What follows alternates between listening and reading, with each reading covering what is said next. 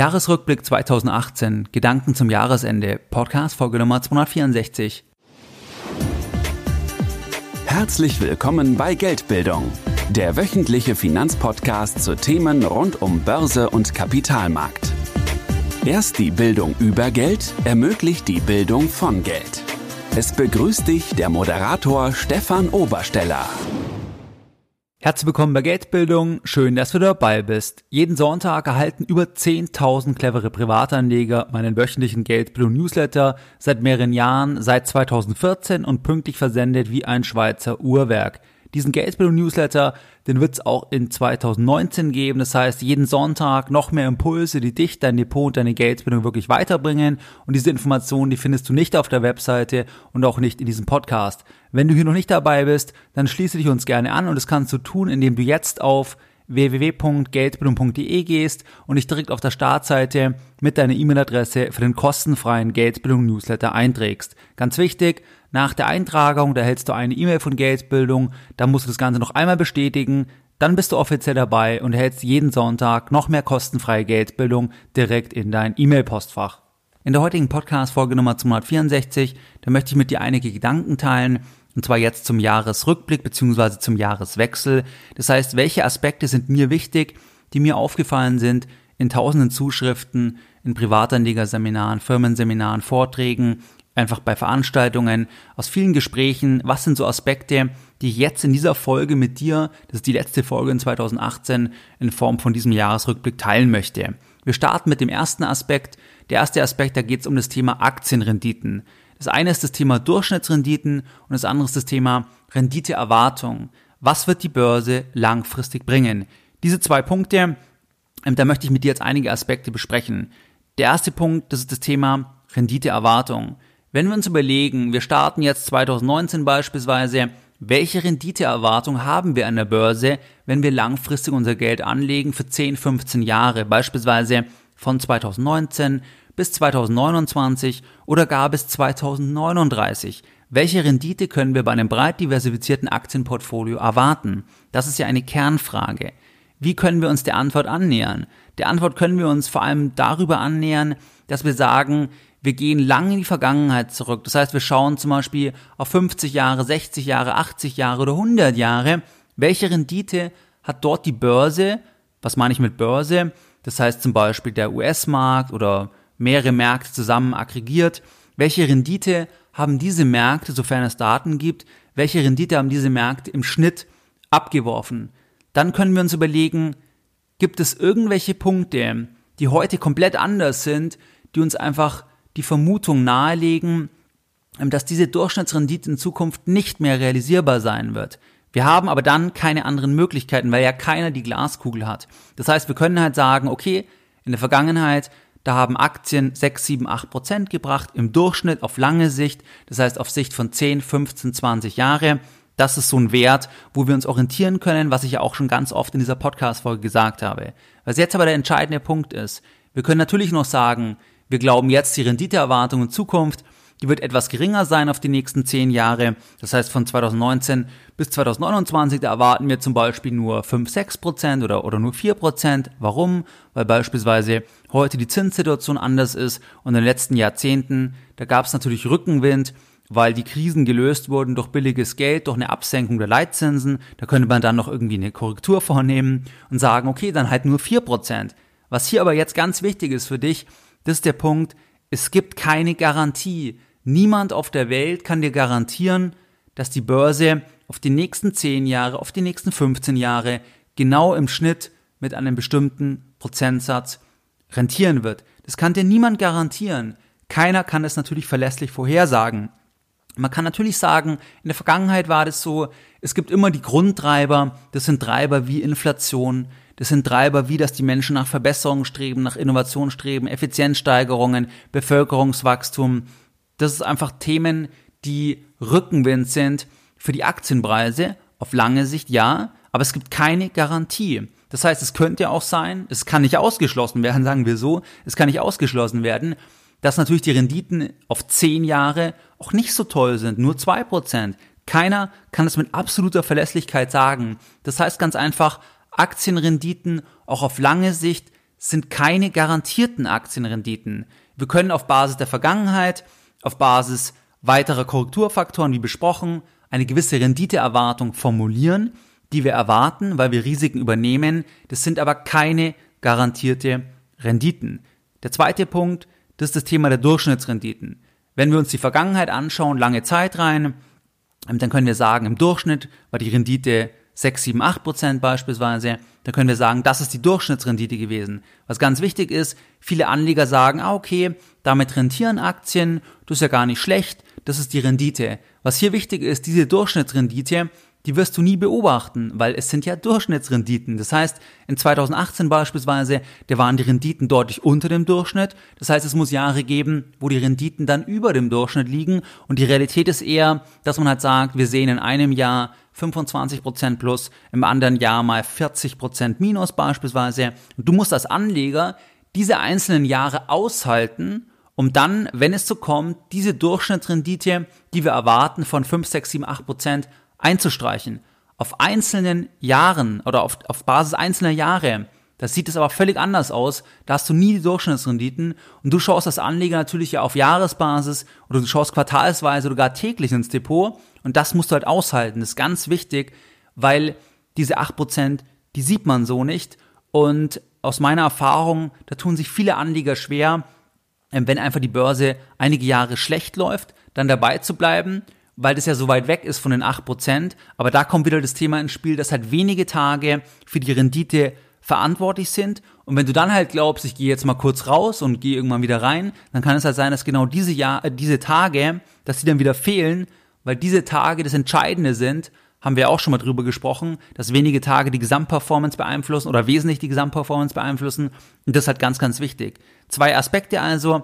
Die Renditen bei Aktien, die sind nicht garantiert auch wenn wir sagen können, dass es relativ wahrscheinlich erscheint, dass es in Zukunft so sein wird, vielleicht ein bisschen weniger auf zehn Jahre, aber es ist nicht garantiert. Zweites Thema. Das zweite Thema ist das Thema Durchschnittsrenditen. Diese Durchschnittsrenditen werden wir eigentlich selten oder nie beobachten, es Durchschnittsrenditen sind.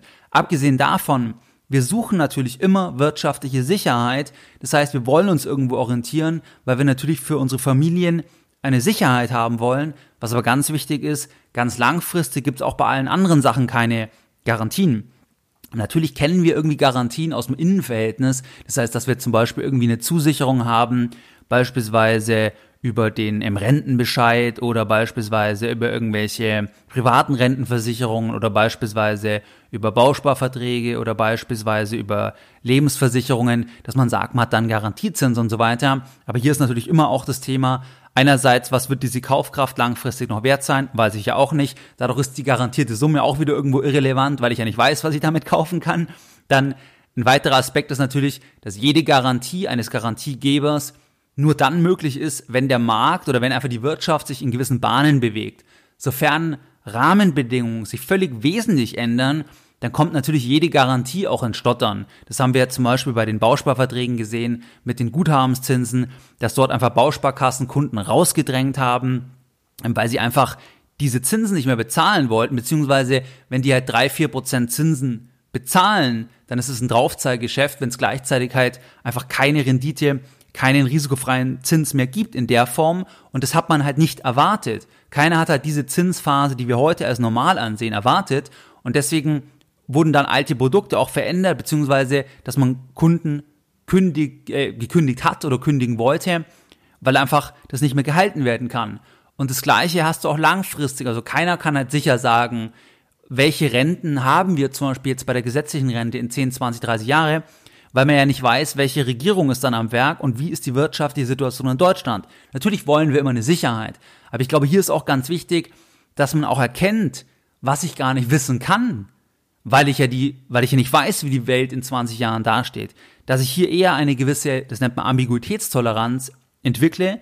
Das heißt, dass ich tolerant werde gegenüber Ambiguitäten, dass ich halt nicht alles kontrollieren kann. Ich weiß ja nicht mal, ob ich morgen lebe. Trotzdem wollen wir halt wirtschaftliche Sachen auf lange Sicht kontrollieren. Das ist eigentlich, das ist eigentlich völlig vermessen. Trotzdem liegt es natürlich in unserer Natur und ist auch verständlich. Aber wie gesagt, ich weiß nicht mal, ob ich morgen noch lebe.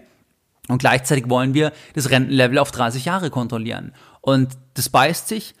Und da müssen wir halt schauen, dass wir eine Balance finden, Was weiß ich? Zum Beispiel weiß ich ganz einfach, dass halt bei der Geldpolitik, dass natürlich nominale Themen nicht besonders clever erscheinen langfristig, das kann ich eigentlich ziemlich sicher sagen.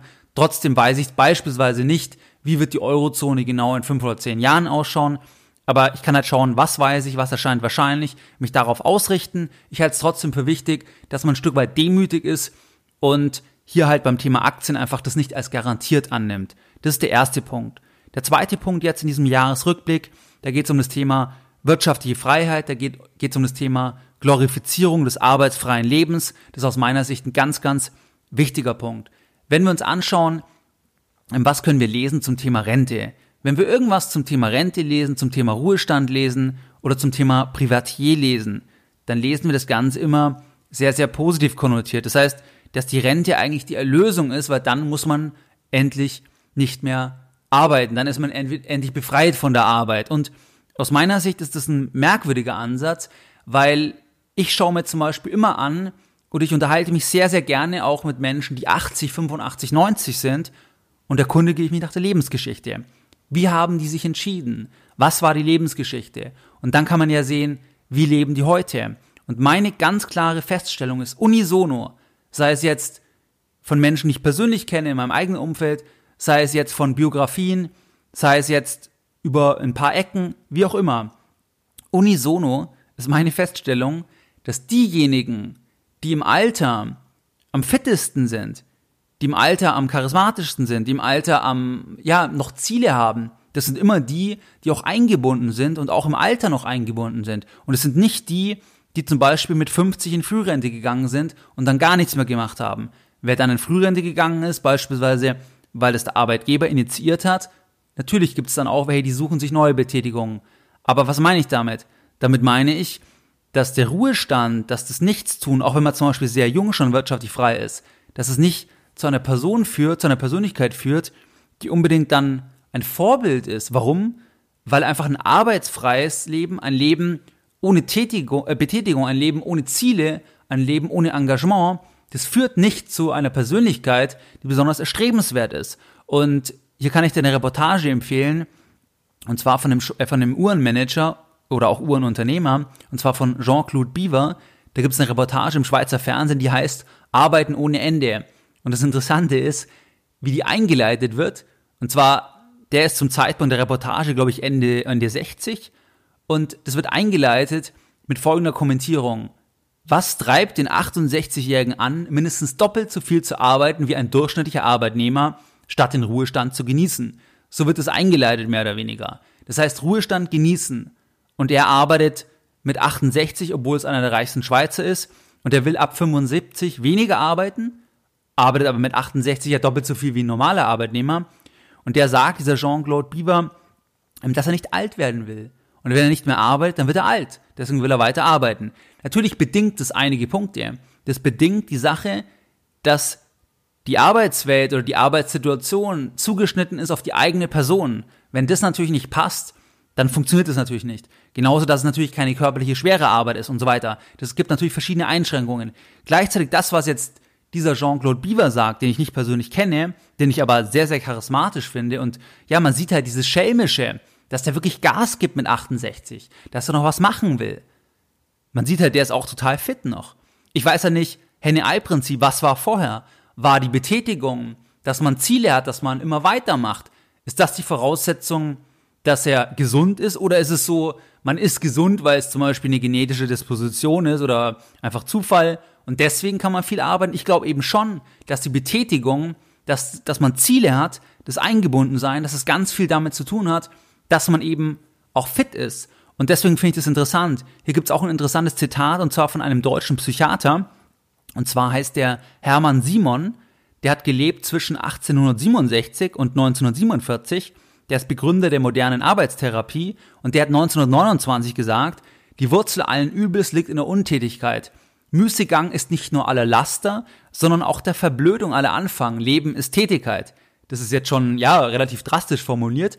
Aber wie gesagt, ich habe das einfach beobachtet. Beobachte das mal bei dir. Frag mal, wenn du dich mit älteren Menschen ab 80 unterhältst, die, die am fittesten sind, was haben die gemacht? Sind die noch eingebunden? Ich kenne zum Beispiel manche, die sind noch im Familienunternehmen eingebunden, die sind dort noch tätig und dass das sich auch positiv auswirkt. Schau das einfach mal bei dir an. Was leitet sich daraus ab, wenn das so ist, wenn du auch zu der Erkenntnis kommst? Was leitet sich daraus ab? Daraus leitet sich ja ab, dass eben die, die Untätigkeit, dass es nicht das Ziel ist, weil einfach Leben ist einfach Leben und, und natürlich Arbeit ist halt Teil vom Leben und ähm, dass das ganz wichtig ist. Es leitet sich aber daraus ab, dass das Thema, ich muss komplett wirtschaftlich unabhängig sein, das heißt, dass ich rein von Finanzanlagen leben kann, dass sich das dann relativiert, wenn du jetzt sagst, du suchst und findest eine Tätigkeit, ein Setting, das deiner Persönlichkeit entspricht. Das ist ganz, ganz wichtig. Und natürlich, wenn du zum Beispiel ein gewisses Maß an wirtschaftlicher Freiheit hast, dann tust du dir überall viel leichter. Du musst aber dadurch nicht komplett wirtschaftlich unabhängig sein im Sinne, dass du von den Erträgen aus dem Vermögen bis ans Lebensende leben kannst, weil dann, weil dann brauchst du einfach zum Beispiel halt in Ballungszentren wie München, da brauchst du halt Millionen, wenn du halt jetzt nicht total asketisch leben möchtest. Und das ist halt ein ganz, ganz interessanter Punkt. Also das einfach mal als, als, als zweiter, ja, als Impuls einfach für dich. Denk mal drüber nach. Schau dir mal die Leute an deinem Umfeld, die am ältesten sind. War das wirklich so, dass sie sich möglichst früh geschont haben? Und dass die dann so fit sind, weil sie sich geschont haben? Oder war das so, dass die immer gearbeitet haben und deswegen am fittesten sind und deswegen immer noch, noch Ziele haben und so weiter? Also schau das einfach mal an. Und ähm, das ist das zweite Punkt. Dritter Punkt, je nach Veranstaltung, je nach Umfeld, je nachdem, mit wem du dich unterhältst, gibt es andere Investment-Narrative. Das heißt, wenn du zum Beispiel dich zu einem Immobilienstammtisch bewegst, dann ist das Narrativ Immobilien natürlich. Immobilien sind gut, wir kaufen Immobilien. Wenn du zu einem Aktienstammtisch gehst, Aktien. Wenn du zu einem Krypto-Stammtisch gehst, Krypto oder zu einer Krypto-Konferenz, dann geht's um Kryptowährungen oder um Blockchain, um digitale Assets und so weiter. Was meine ich damit oder warum ist es wichtig? Es ist deswegen wichtig, weil du in der Regel von diesen einzelnen ähm, Filterblasen, jeder ist in einer Filterblase, du darfst davon oder in dieser Filterblase nicht erwarten, dass du ein ausgewogenes Bild bekommst. Das, das schließt sich eigentlich immer aus, weil natürlich jeder, der sich in diese Filterblase bewegt, mache ich ja genauso, der hat ja diese, diese Grundvoraussetzung. Das heißt, wenn du dich halt mit Immobilienleuten unterhältst, dann ist die Grundvoraussetzung, dass Immobilien sinnvoll sind, dass wir da einfach was machen wollen und so weiter. Du wirst aber von der Filterblase, vom jeweiligen Asset, da wirst du nicht irgendwie auch Risiken aufgezeigt bekommen, zumindest selten, oder auch andere Argumente. Das heißt, das ist wichtig, wenn du dort um Rat zum Beispiel fragst, dass du dort nicht ein Gegenteil oder, oder eben Risiken genannt bekommen wirst und dass es halt sein kann, oder dass du einfach sofort, das ist die Voraussetzung. Also das halte ich für ganz wichtig, weil das ist das Thema CV-based Advice. Das heißt das Thema, dass jeder empfiehlt oder, oder berät ja auf Basis seiner Lebensgeschichte. Das heißt, das ist ja unabhängig jetzt auch vom Thema Investment. Wenn du irgendjemand fragst, jeder, jeder erzählt ja auf Basis seiner Lebensgeschichte. Das bringt er immer irgendwo, wenn es nur subtil ist, das bringt er mit ein. Weil man kann sich ja nicht von seinen Erfahrungen entkoppeln. Ich meine, am Ende ist man ja ein Produkt. Wenn man sagt, man ist Alter X, dann ist man ein Produkt von allen Erfahrungen, von der aggregierten Summe der Erfahrungen, die man bis zum heutigen Tag, wo du die Person triffst, halt gemacht hast. Und wenn halt diese Erfahrungen vor allem in einem Segment waren, dann, dann wird es halt zu diesem Segment gehen. Und ich halte es für wichtig, dass man sich immer alles anschaut, breit anschaut. Und das kannst du in der Regel von den einzelnen Filterblasen nicht erwarten, weil es halt immer schon das Narrativ gibt, wenn du die Blase betrittst, sei es jetzt, sagen wir mal, ein Stammtisch, sei es jetzt irgendwie beispielsweise die Konferenz oder ein Vortrag, was auch immer. Das als dritter Punkt. Vierter Punkt, es geht jetzt um das Thema Crash-Szenarien.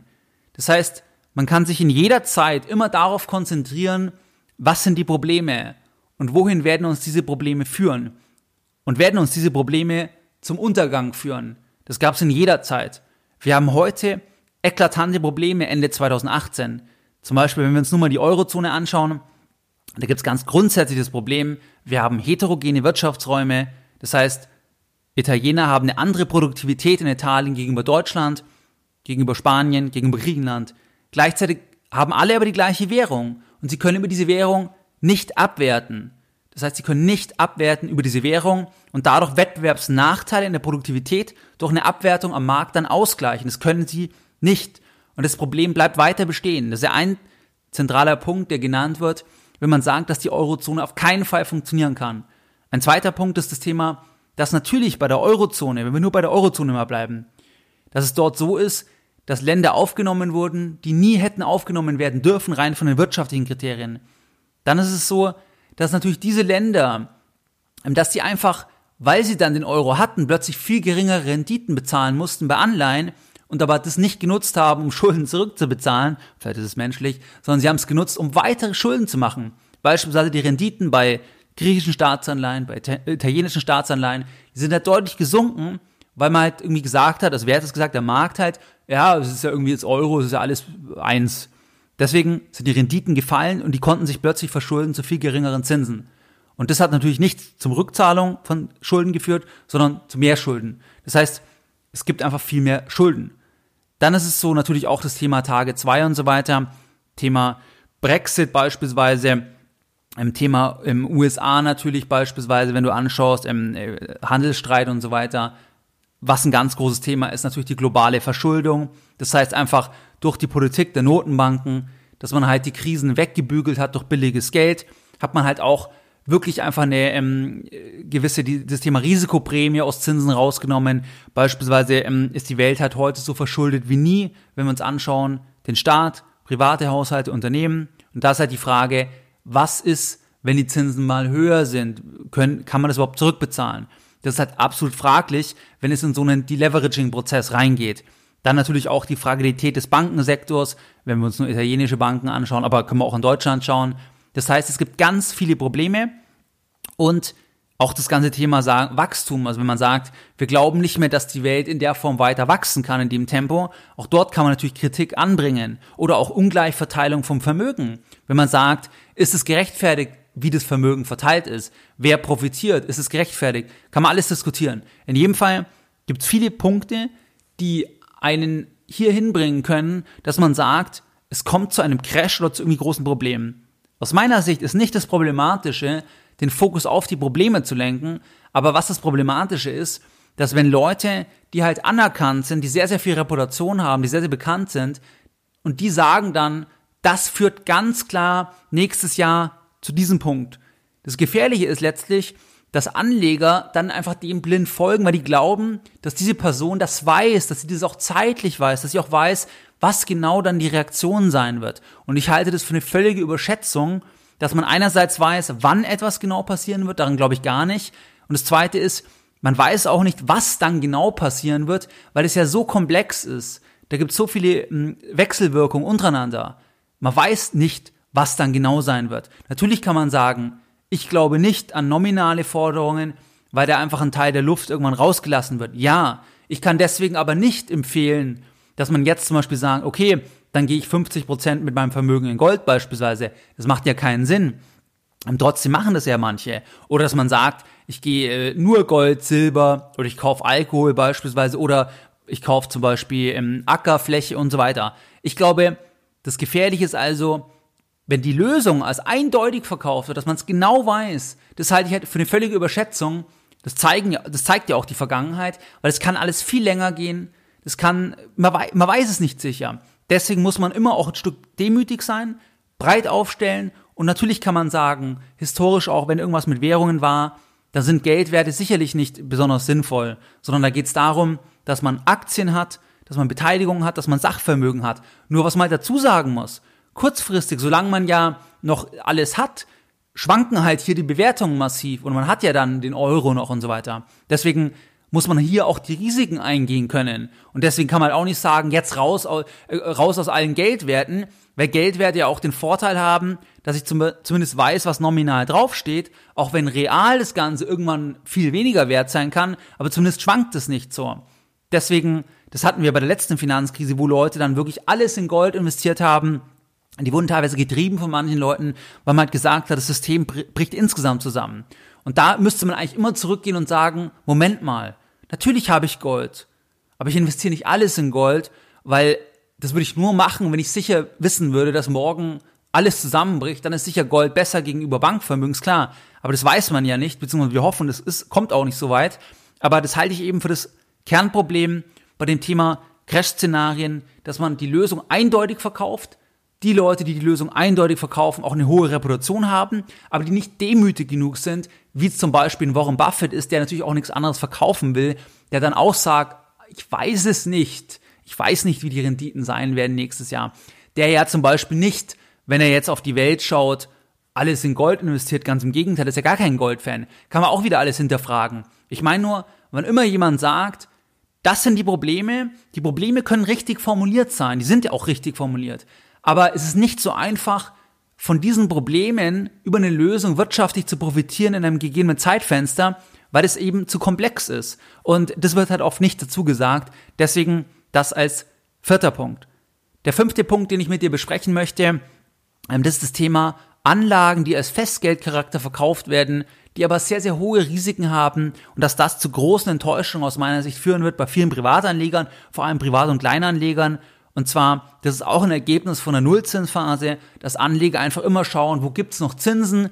Dann boomt auch das Thema zumindest online. Das ist natürlich eine ganz kleine Nische. Das ist das Thema Crowdinvesting, auch zum Beispiel Crowdfinanzierungen für Unternehmen aus dem Mittelstand. Das heißt, dass sich Unternehmen aus dem Mittelstand über Plattformen Geld leihen, dieses Geld mit einem bestimmten Zins verzinst wird. Das heißt, es sind einfach wie Privatkredite, das sind Darlehen, es sind oft Nachrangdarlehen, wo man zum Beispiel drei Jahre Laufzeit hat, 8% Festzins, Nachrangdarlehen und das Ganze eine endfällige Tilgung hat.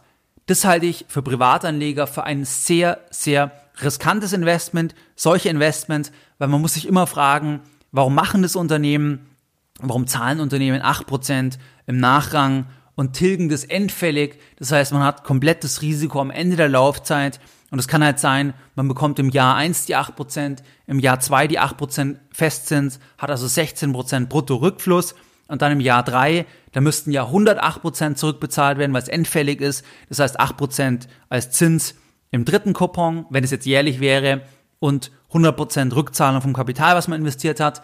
Und dann können sie es nicht, dann gehen sie pleite. Gut, das geht einfach nicht, weil sie eine Wirtschaft, weil sie ein wirtschaftliches Problem haben. Dann bekommt der Anleger nichts mehr zurück und er hat nur 16% brutto bekommen. Das heißt, gerade bei den ganzen Themen endfällige Tilgung, das ist das komplette Risiko am Ende der Laufzeit. Und was halt hier wichtig ist, ich habe oft keinen Handel, ich habe oft keine Bewertung, weil es eben keine, äh, weil es keinen Handel gibt wie bei einer Anleihe, wo ich sehe, wie beurteilt denn der Markt objektiv im Sinne von Angebot und Nachfrage die Bonität, im Sinne der Prozentnotiz. Das heißt, da sehe ich halt dann, okay, die stürzt jetzt ab, weil es zum Beispiel irgendwelche schlechte Nachrichten gibt von der Firma und deswegen sehe ich das, okay, jetzt steht die nur noch bei 70 Prozent. Bei den Themen, wie zum Beispiel Nachrangdarlehen, die nicht an der Börse notiert sind in der Regel, da sehe ich das ja gar nicht. Einerseits habe ich auch nicht die Transparenz von Unternehmensebene, weil die ja nicht die gleichen Publizitätspflichten haben. Und das andere ist, dass ich halt nicht sehe, wie steht eigentlich das ganze Thema während der Laufzeit. Und das suggeriert halt, ja, es ist ja sicher, ich bekomme ja die 8% und das halte ich für gefährlich, weil wie gesagt, bei einer endfälligen Tilgung habe ich das volle Risiko am Ende das Grundthema, das Thema Crowdinvesting, das halte ich für sehr sinnvoll, weil das Grundthema ist ja einfach Cut the Middleman. Schalte den Mittelmann aus, das ist ja die Bank. Das heißt, die sammelt Geld ein und verleiht Geld und hier schalte ich das aus und ich vermittle halt zwischen Privatanlegern, beispielsweise können auch professionelle Anleger sein, und das ist ja hier die Thematik. Die Grundthematik ist gut. Ich glaube nur auf Basis meiner Erfahrung, dass viele Anleger das nicht hundertprozentig verstehen, dass viele Anleger die Risiken massiv unterschätzen, aber du kannst die Risiken ganz einfach immer einschätzen, wenn du sagst, was ist der risikofreie Zins im Sinne der Rendite einer Bundesanleihe und wenn die Rendite einer Bundesanleihe auf drei Jahre negativ ist, das heißt, man muss Geld zahlen, damit man Geld bei Deutschland als Kredit parkieren kann, wenn die, wenn die Rendite hier negativ ist und du bekommst acht Prozent, dann hast du extreme Risiken. Und hier ist eben das Thema, du kannst nicht aussteigen, du siehst es nicht. Deswegen einfach, wenn man sich von dem, von der Seite her bewusst ist, dann ist es in Ordnung. Aber viele Anleger, die sind sich dann nicht im Klaren. Und wenn, wenn es da wirklich dann mehr Insolvenzen gibt von Unternehmen oder auch jetzt, also die sie da darüber finanziert haben, dann wird es problematisch werden. Und was hier auch ein Thema ist, wenn du zum Beispiel, da gibt es auch ein prominentes Beispiel, nenne ich jetzt den Namen nicht, die jetzt aber ganz aktuell, die zum Beispiel die Zinsen nicht bezahlen die aber auch einen prominenten Investor hatten und damit auch massiv geworben haben, ähm, bei dem Darlehen, wo sie das aufgenommen haben. Und Privatanleger, die, die glauben das einfach dann. Wenn jetzt jemand zum Beispiel einen Risikokapitalgeber hat, ins Eigenkapital von einem Unternehmen investiert, der ist bekannt, der wird, oder ein Business Angel, da wird man damit Und dann sagt man, ah, okay, aber das hat das eine mit dem anderen gar nichts zu tun. Das eine ist ja das, dass wenn jetzt ein bekannter Investor die Firma finanziert, dass der natürlich immer davon ausgeht, dass auch nur wenige Firmen durchkommen und dass natürlich trotzdem die Risiken einfach bleiben. Dass einfach trotzdem die Risiken beim Nachrangdarlehen eklatant sind. Das ist der fünfte Punkt. Das heißt ganz einfach, Anlagen mit Festgeldcharakter, die aber einen Zins bringen, weit über dem risikofreien Zins, der wie gesagt negativ ist. Da sollte man immer kritisch sein und sich genau überlegen, ist es mir das wert? 16 oder, oder 8 Prozent pro Jahr, vielleicht kriege ich zwei Jahre das Geld und am Ende habe ich das Risiko, ob ich dann gar nichts bekomme, wenn es einfach schief geht. Und dann ähm, ist es halt schade, weil da muss ich viele Zinszahlungen bekommen, um den Verlust dann wieder auszugleichen. Das ist das fünfte Punkt. Der sechste Punkt, das ist auch ein ganz wichtiges Thema, ähm, das ist das Thema, schnelles Geld vernebelt den Verstand wirklich in hohem Umfang, in höchstem Umfang. Hier möchte ich das Beispiel Kryptowährung machen als Disclaimer. Ich bin selbst in Kryptowährung investiert, in ganz kleinem Umfang, weil ich das als absolut spekulative Beimischung sehe. Das als Disclaimer vorweg. Aber ich möchte einfach mal das skizzieren. Und zwar geht es da vor allem um die, um die Kern-Hype-Phase. Und zwar, also die letzte Kern-Hype-Phase kommt vielleicht wieder, man weiß es nicht. Dezember 2017, Januar 2018. Ich habe da relativ viel immer gelesen und habe das relativ intensiv verfolgt, weil ich das ganz interessant fand, auch aus psychologischer Sicht. Wie gesagt, ich bin selbst auch davor schon in kleinem Umfang investiert. Was ich interessant fand, dass einfach Menschen überhaupt keine Risiken mehr gesehen haben, dass Menschen wirklich Geld investiert haben, was in keiner Weise in diese Risikoklasse passt. Das heißt, es ist ja ein Investment, es ist eine, eine Spekulation, es ist hochgradig spekulativ. Und trotzdem haben Menschen Geld investiert in hohem Umfang, was sie eigentlich brauchen, wo sie nicht sagen können, wenn es weg ist, ist auch überhaupt kein Problem. Da schlafe ich nicht eine Nacht schlecht, wenn es weg ist. Sie haben trotzdem viel Geld investiert. Warum? Weil sie andere Leute gesehen haben, die reich werden. Und das ist ein Gefühl, was ganz schlecht zum Aushalten ist, was wirklich Leute einfach dazu animiert, auch reinzugehen. Das ist ja auch immer bei, bei Spekulationsblasen das Thema, wenn man sieht, also, also Leute interessieren sich nicht für ein Thema. Und wenn man sieht, dass Leute plötzlich reich werden, dann interessieren sich immer mehr dafür, weil sie erzählen, wie Leute reich werden investieren dann und das treibt die Preise erstmal noch schneller und ist dann wie so ein Brandbeschleuniger. Auf jeden Fall gab es da ein paar Punkte, die ich einfach mal exemplarisch rausgreifen möchte, die ich mir damals schon aufgeschrieben hatte, die aber damals in eine bestimmte Richtung beantwortet wurden. Und es haben auch zum Beispiel in den USA Menschen ihr Haus verkauft. Die haben alles verkauft und alles in Kryptowährungen investiert. Weil sie halt gesagt haben, was ja wirklich da ähm, nach oben gegangen ist, da konnte man ja mit F5 aktualisieren, da ist ja konstant mehr geworden. Und das wirklich Tausende Prozent teilweise im Plus. Also wo wirklich Leute auch reich geworden sind. Manche haben es gerettet, viele haben die Buchgewinne auch wieder komplett verloren, dazu kommen wir noch. Aber es gab verschiedene Punkte. Beispielsweise, wenn wir nur jetzt mal beim Bitcoin bleiben. Da ging teilweise das Thema um, Bitcoin wird Euro, US-Dollar ablösen, raus aus dem Fiat-Geld. Mit Fiat-Geld werden Währungen wie Euro-Dollar gemeint, weil der Bitcoin, das wird die Weltwährung, das wird die neue Währung. Es macht natürlich gar keinen Sinn. Es hat noch nie Sinn gemacht, weil natürlich der Gesetzgeber alleine in welcher Währung bezahle ich die Steuern? Der Gesetzgeber, der wird es niemals zulassen, dass eine Währung, die nicht vom Gesetzgeber kontrolliert wird oder durch Notenbanken kontrolliert wird, dass die, das soll dann die Währung sein. Es entscheidet ja alleine schon, in welcher Währung bezahle ich die Steuern, was ist Landeswährung und so weiter. Also das, das hat eigentlich nie Sinn gemacht. Einmal wegen der ähm, Seite vom Gesetzgeber, dass das hier nie zugelassen werden würde. Und das zweite Thema ist natürlich, dass Umsatz und Kosten, die sind ja nie in der gleichen Währung, man hat immer Währungsrisiken. Das heißt, wenn du zum Beispiel die Miete in Euro zahlst, in Dollar zahlst, in Franken zahlst, dann hast du natürlich immer das Währungsrisiko. Wie verändert sich der Preis von einem Bitcoin? Und wenn der konstant immer anders ist, dann bringt es natürlich null das mit, was eine Währung mitbringen muss, dass es auch gematcht ist, dass man eben nicht bei täglichen Transaktionen das Währungsrisiko hat. Genauso auch das Thema, was auch dagegen spricht, wenn man eine Währung hat, die ähm, limitiert ist, wo man eine Deflation erwartet. Das heißt, wo Leute erwarten, dass sie immer wertvoller wird, was ja auch da der Fall war. Alle haben ja gesagt, es wird immer wertvoller, definitiv. Dann kann es gar keine Währung sein. Weil wer die Währung ausgibt, der ist ja nicht ganz, ähm, der ist ja nicht ganz äh, koscher. Weil du gibst ja nichts aus, was immer wertvoller wird. Das ist ja gerade das Thema bei einer Deflation warum eine Deflation für die Wirtschaft so riskant also so gefährlich ist, weil die Leute bei einer Deflation auf Preise bezogen ja immer weiter warten, weil die Preise immer billiger werden. Und jetzt bei einer Währung ist es ja so, also pardon, bei einer Währung ist ja eine Inflation, also wenn eine Währung immer wertvoller wird, dann gebe ich die Währung ja nicht aus. Dann halte ich die Währung. Und das ist auch ein Argument, was natürlich dagegen spricht. Das war mal so das erste Thema, dass das alles ablöst. Man müsste jetzt aus allem Fiat raus. Hat natürlich damals keinen Sinn gemacht, macht auch heute keinen Sinn. Der zweite Aspekt, was ich auch total interessant fand, was gar keinen Sinn gemacht hat, das war das Thema, dass Leute gesagt haben, sie verkaufen eine bestimmte Kryptowährung nicht wegen der Steuer. Sie haben zum Beispiel jetzt, jemand hat 10.000 Euro eingesetzt, der hat jetzt drei Millionen. Und dann sagt er, beispielsweise, dann sagt er, ich, oder sagen wir mal eine Million, dann sagt er, ich verkaufe die nicht, weil ich ja die Steuer habe, weil es erst steuerfrei ist nach einem Jahr. Das macht natürlich auch eingeschränkt sind. Weil wenn etwas von 10.000 auf eine Million, auf zwei Millionen steigt, oder von 10.000 auf 100.000, auf 200.000, was auch immer genau die Zahl bei der jeweiligen Person war, dann bedeutet es ja, dass es hochgradig spekulativ ist, weil es ja ein enormer Anstieg ist, eine enorme Volatilität, die zeigt sich halt hier jetzt erstmal nach oben. Das bedeutet aber auch, wenn etwas so stark in so kurzer Zeit im Preis steigen kann, dann heißt es auch, dass es auf Null fallen kann. Es kann um 100% fallen in kurzer Zeit. Das ist die Gegenseite der Medaille. Und egal welcher Anstieg war, 100% Minus ist immer Null.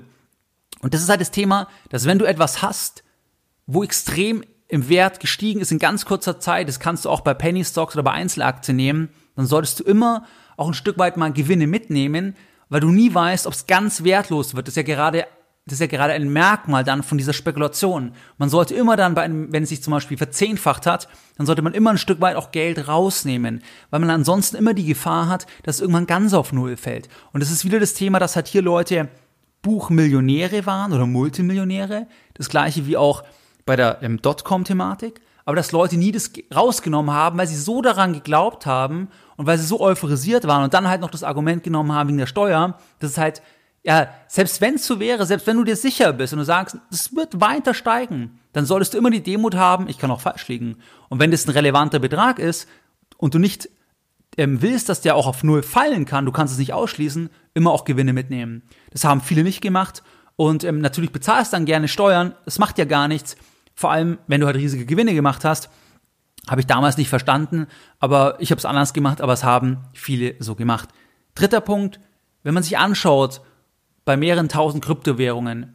Woher kommt denn der Wert, die Nachfrage? Natürlich, wenn im Rahmen von dem Hype einfach Leute investieren wollen, wenn sie sagen, die Zukunft wird so toll, wir wollen dabei sein, das treibt die Preise extrem. Aber wenn man sagt, was ist denn die fundamentale Nachfrage danach? Das heißt, warum sollte jemand das weiter nachfragen langfristig? Nehmen wir irgendeine bestimmte Kryptowährung, ist egal welche, dann kann die Nachfrage im Wesentlichen nur über zwei Punkte kommen. Entweder weil man das, was man nachfragt, in irgendeiner Form brauchen kann.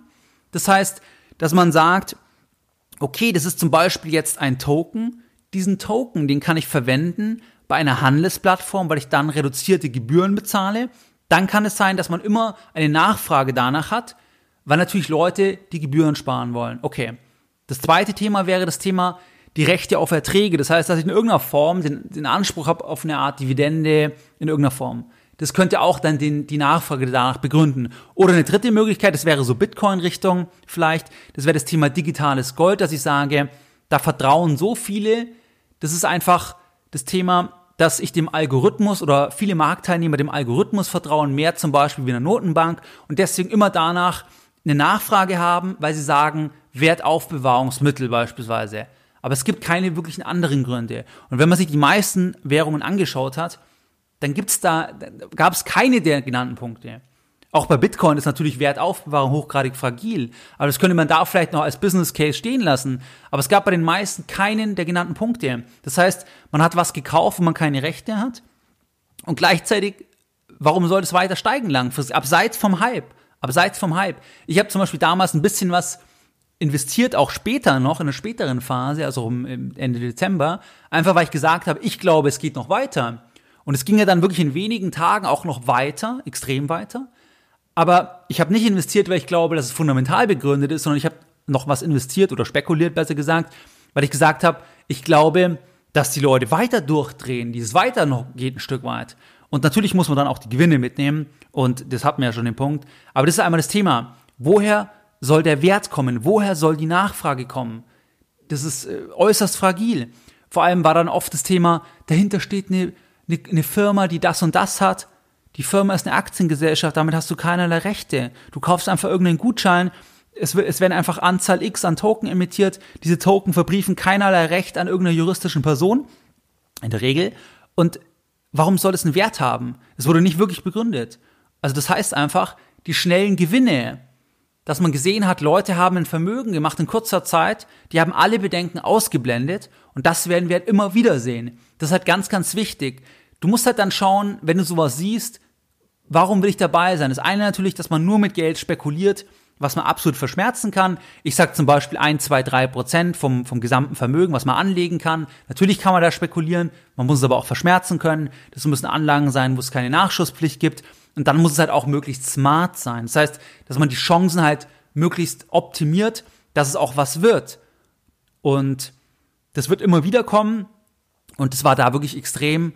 Und im ein großer Faktor, den hatte ich eingangs genannt, ist wirklich das Thema wenn man sieht, wenn Leute sehen, wie andere Leute aus dem Umfeld wirklich Geld verdienen, das weckt das stärkste Interesse, was es gibt. Das heißt, schnelle Gewinne, die haben die stärkste Lenkungswirkung, Lenkungswirkung auf ein Thema, weil Leute dann fragen, wie hast du das gemacht? Was ist das? Wo muss ich es kaufen?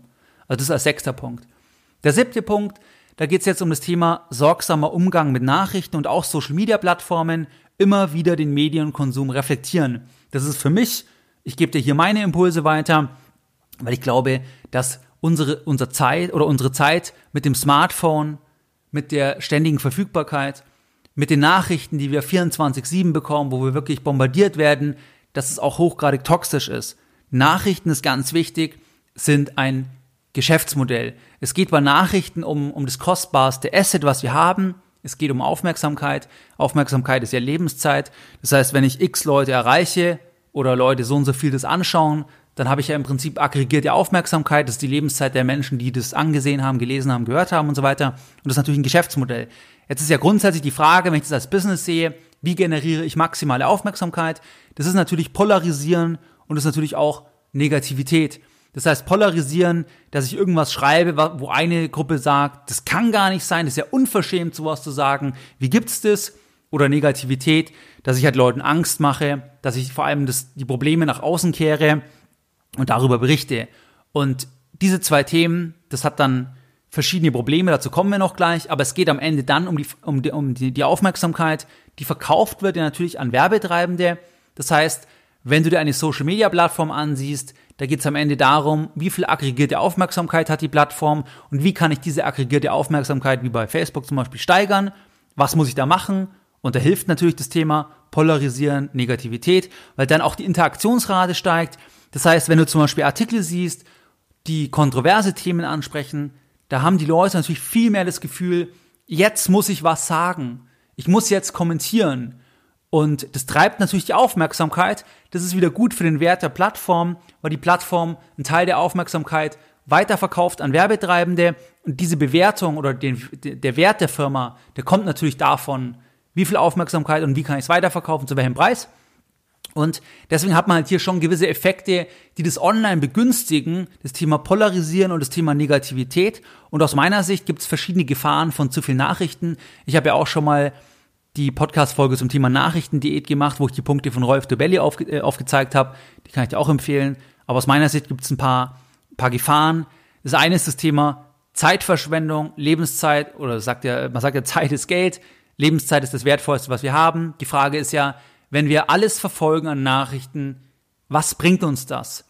Können wir bessere Entscheidungen treffen damit? Ich weiß es nicht, musst du entscheiden, ob du damit bessere Entscheidungen treffen kannst. Ich meine nicht damit, keine Nachrichten zu verfolgen, aber die Frage ist, in welchem Umfang. Aus meiner Sicht ist es ein gigantischer monetärer Schaden, dass Leute das ganze Negative verfolgen, sich damit beschäftigen, den Tag versauen, deswegen nichts mehr selber starten oder machen, weil sie im Endeffekt Ohnmachtsgefühle haben, weil sie lethargisch werden weil sie sich echauffieren über Umstände, sei es jetzt beispielsweise Managergehälter, Arbeitslosigkeit, beispielsweise das Thema im Flüchtlingspolitik. Gibt ja viele Themen, wo es auch gute Gründe gibt, sich zu echauffieren. Die Frage ist ja, was bringt das? Kann ich es nicht in Aktivität umwandeln? Das heißt, wenn ich jetzt irgendwas sehe, wo ich mich so stark aufrege, dann sollte ich halt überlegen, aus meiner Sicht, was kann ich tun konkret? Das heißt, will ich politisch aktiv werden? Kann ich was in meinem Umfeld machen? Kann ich hier irgendwie helfen? Will ich irgendwie anders aktiv werden? Oder wenn ich sage, aus meiner Sicht läuft sehr, sehr viel falsch, dann muss ich halt auswandern, dann muss ich schauen, was kann ich machen. Also ich glaube, man sollte nicht zu viel Zeit bei dem Thema sich echauffieren oder irgendwie online rumschreiben oder auch privat. Also ich weiß nicht, ich diskutiere sehr, sehr ungern über Politik privat, einfach deswegen, weil in der Regel bringt mich persönlich das nicht weiter. Und es ist, ich, ich nehme es einfach immer öfters oder habe es immer öfters auch als Zeitverschwendung wahrgenommen. Ich weiß nicht, wie es dir geht. Und Fokus auf Aktivität, was kann ich tatsächlich machen? Und wenn ich mir zum Beispiel bei Facebook die Kommentare anschaue, wie sich Leute da gegenseitig wirklich bekriegen, was für eine Zeitverschwendung haben die Menschen keine Ziele in ihrem Leben. Wenn man, wenn einem das Spaß macht, wenn es das Hobby ist oder man wird da vielleicht bezahlt, ich weiß es nicht. Bitte, gerne machen. Aber was bringt einem das? Was bringt dir das, wenn du mit Leuten, die du nicht kennst, irgendwelche anonymen Leute, wenn du dort über irgendein politisches Thema diskutierst, wo die wenigsten wirklich, also wenn man schaut, wie, wie da geschrieben wird, das sind ja die wenigsten Sätze, die, die, also es sind tausende Fehler drin und trotzdem zieht es die Aufmerksamkeit und ich finde es halt schade, dass Leute einfach die Zeit so einsetzen. Kann jeder natürlich machen. Ich persönlich begrenze meinen Konsum strikt. Ich begrenze auch das Thema Nachrichten strikt, weil es dir auch keine besseren Anlageentscheidungen bringt. Also mir persönlich. Ich begrenze das extrem, weil ich weiß, dass ich, wenn ich zu viel konsumiere, eher schlechte Entscheidungen treffe. Und wenn ich mich zu stark über ein Thema aufrege, dann überlege ich mir eher ab einem gewissen Grad, was kann ich konkret machen? Und wenn ich nichts machen kann oder nichts machen möchte, dann muss ich sagen, Akzeptanz dessen, was ist. Ohne Wertung beobachte, ich, was ist. Auch wenn ich im Prinzip es werten würde und sagen würde, was für ein Unsinn. Ich beobachte es aber ohne Wertung und ähm, fokussiere mich dann auf meine Themen. Das muss jeder selber überlegen, aber das einfach als Idee, als Gedankengang, sorgsamer Umgang mit Nachrichten, sorgsamer Umgang mit Social Media Plattformen. Ich bin beispielsweise eigentlich ausschließlich wegen Geldbildung noch überhaupt auf Facebook oder beispielsweise Twitter oder auch Instagram bin ich seit neuem oder jetzt seit diesem Jahr letztlich, ja, dürfte ein Jahr ungefähr sein, aber auch dort einfach als Test, einfach als reiner Test. Ist das für mich letztlich nicht unbedingt relevant, aber es macht mir zum Beispiel Spaß, weil ich dann wie so Zitate von Geldbildung schreibe, das schreibe ich dann spezifisch für diese Plattform, das bringt mir was, weil es zum Beispiel für meine Kreativität gut ist, weil ich halt selbst überlegen muss, wie formuliere ich etwas. Dadurch werde ich besser bei Formulierungen. Das bringt mir was. Das heißt, da habe ich einen, einen immateriellen Return. Und das ist eigentlich der Grund. Ansonsten versuche ich wirklich begrenzt das Ganze einzusetzen, weil ich eher wieder aufs äh, reale Leben umschwenke. Beziehungsweise ich hab, war jetzt nie so tief drin bei Social Media Plattformen, aber grundsätzlich halte ich einfach oder, oder sehe das als ähm, gefährlich an, dass Leute da immer mehr Zeit online verbringen aber was ändert das an ihrem Leben? Aus meiner Sicht relativ wenig. Das also als siebter Punkt. Kommen wir jetzt noch zum achten Punkt. Der achte Punkt ist das Thema, wer auf dem Tief bei irgendeiner Assetklasse investieren will, der wird nie investieren. Egal, ob es um Immobilien geht, egal, ob es um Gold geht, egal, ob es um andere Rohstoffe geht, egal, ob es um Aktien geht. Wenn du auf dem Tief kaufen willst, dann wirst du nie kaufen, weil du weißt nie, wann es tief ist. Vor allem wird dir dann auch der Mut fehlen und vor allem, wenn du nicht dann die Vorbereitung getätigt hast, beispielsweise wenn du jetzt noch kein Depot hast, wenn wir bei Aktien bleiben, wenn du noch nicht mal irgendwas gekauft hast, dann wirst du dann noch umso weniger kaufen. Deswegen warte nie auf das absolute Tief, das wirst du nie finden, sondern bei einem passiven Investment, da kannst du immer auch ins fallende Messer greifen, wenn du langfristig anlegst und wenn du halt gewisse Abstufungen hast, weil du dann halt, wenn die Annahmen eintreffen, davon ausgehen kannst, dass du dann langfristig deinen Schnitt gemacht hast vor allem, weil du halt nicht davon ausgehen musst oder nicht das Risiko hast, dass das Ganze auf Null fallen kann, ähm, wie es halt bei einer Einzelaktie der Fall ist. Und deswegen siebter Punkt, wer auf dem Tief investieren will, der wird nie investieren. Achter Punkt, das ist auch der letzte Punkt, da geht es jetzt um das Thema Steuervorteile bei Produkten der Altersvorsorge. Da habe ich mal folgendes Zitat aufgeschrieben kürzlich, und zwar, Attraktive Steuervorteile bei der Altersvorsorge in der Ansparphase kommen selten zum Nulltarif, sondern sind unter anderem oft durch eine geringere Flexibilität und teurere Anlagestrukturen zu bezahlen und damit nie ein No-Brainer, sondern müssen genau abgewogen werden. Das ist ein Zitat von Geldbildung und das ist das Thema. Steuervorteile haben immer eine Lenkungswirkung, das heißt, es wird Geld dahin gelenkt und nur weil du einen Steuervorteil hast, beispielsweise bei der Betriebsrente, sagen wir 50% wegen Entgeltumwandlung, Trotzdem investierst du ja 50 Prozent. Und wenn die anderen 50 Prozent, wenn die so schlecht angelegt sind wegen und, und viele Kosten und so weiter, dann kann es ja trotzdem sein, dass es nicht sinnvoll ist, weil du zum Beispiel höhere Kosten, du bist weniger flexibel und und und, sei es jetzt bei der Betriebsrente, du wechselst den Arbeitgeber, du wanderst aus, welche Möglichkeiten hast du, wie du das Geld investierst, was ich dir damit mitgeben möchte. Nur weil du 50% geschenkt bekommst, ist es kein No-Brainer. Wenn die anderen 50%, die du selbst bringen musst, wenn das Geld anders angelegt wird und das, was begünstigt wird, sehr schlecht ist eine Anlagestruktur, dann kann es trotzdem besser sein, wenn du das selber machst oder anders machst. Es muss nicht heißen, dass es immer so ist. Was ich dir damit mitgeben möchte, ich würde unbedingt immer die Sachen anschauen. Und zum Beispiel die Betriebsrente ist ein klassisches Beispiel, dass wenn Leute neu bei, einem, bei einer Firma anfangen, dann verkauft die Betriebsrente ja oft die Personalabteilung. Die verkauft nicht die Betriebsrente, sondern das ist der Mittelsmann zur Gesellschaft, die das anbietet. Das heißt, dass man sagt, machen Sie das doch noch einfach mit. Und dann wird es ja oft einfach unterschrieben, ohne dass man genau anschaut, was das ist.